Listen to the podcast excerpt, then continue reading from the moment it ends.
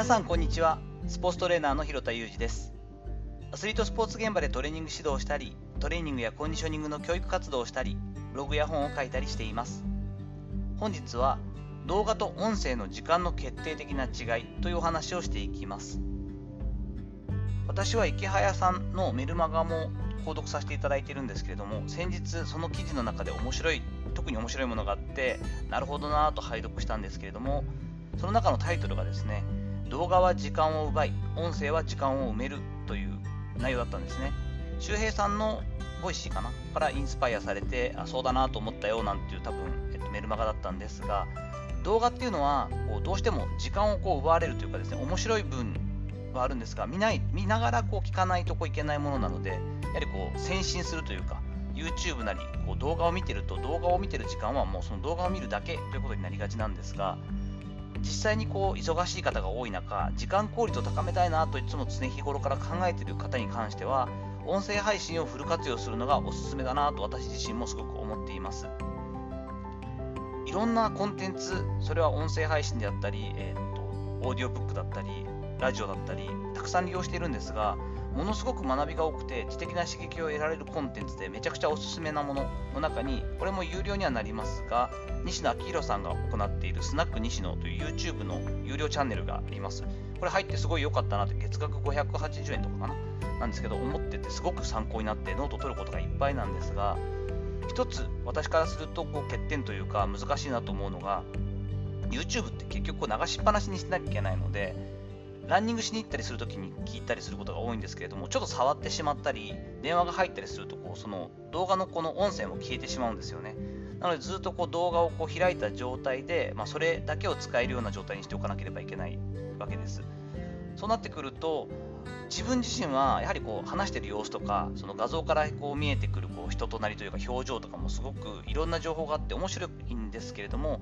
このサービスであっても音声オンリーの方が今の私の生活スタイルに合うなぁなんて思いながら楽しんで聞いているんですけれども思ったりするんですね。エンターテインメントを楽しみたい人や現在そうなってきているようにテレビの代替アイテムとして動画特に YouTube 系なんですがを見るとなるとやはり動画ってすごく優秀なんですけれどもその代わり少しこう時間的な概念からするとテイカーというかですね時間を奪ってしまうサービスだなというのは感じるんです。私自身がこう感じてるのはやはり音声っていうのはその分時間を埋めるというかですねながらでこう聞けるのが一番大きいなと思っているんですね。そして音声を自分のスタイルの中に上手に活用していくこと。これは私たちのようにこう配信をする側ではなくてこう利用する側のユーザーの立場からしても上手に活用していくことっていうのはこれから主流になるであろう働き方を習得していくためにもとてもプラスなんじゃないかなというふうに感じています。どういうことかというと、まあ、一つの作業を行うことでその労力を別の事業にも役立てる発想みたいなものが音声配信をこう日々フル活用していると自然と身につくと思うんですよね。洗濯物を畳みながら音声を聞くとか、え、走りながらワークアウトしながら音声を聞くみたいなことを普通にやっていくと例えば自分自身がクリエイティブな作業これはそういう実際サービスがあるんですけどもクリエイティブな作業を黙々とする漫画家の方やイラストレーターの方がそういった方のファンの方に向けてその様子をこう黙々と配信するサービスみたいなものが今実際にあったりしますよね。そうするとパソコン上にその有名な自分の大好きなアーティストだったりイラストレーターが実際にゼロのとこからこう物語を作ったり絵を描いていくその過程をファンは見ることができる。それに対して課金をするみたいな。何でもお金儲けをしようということではなくてご自身としてやってることは今までと変わらないんだけれども一定数そこにあ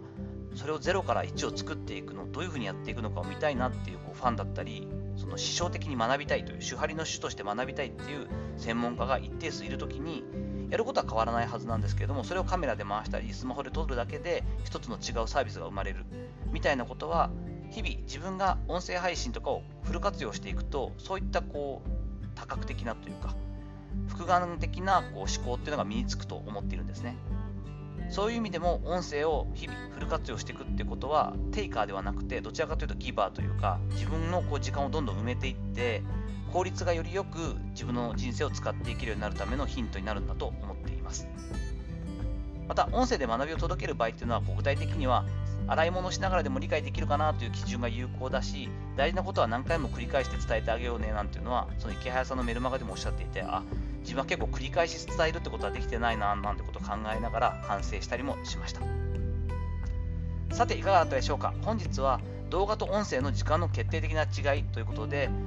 動画は時間を奪っていくけれども音声っていうのは時間を埋めてくれるというこうマイナスとプラスの要素があるななんていうところの観点が面白いと思ってこんなお話をしてみました。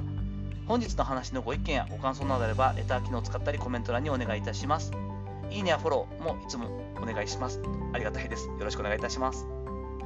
本日も最後までお聴きいただきありがとうございました。この後も充実した一日をお過ごしください。それではまたお会いしましょう。広田裕二でした。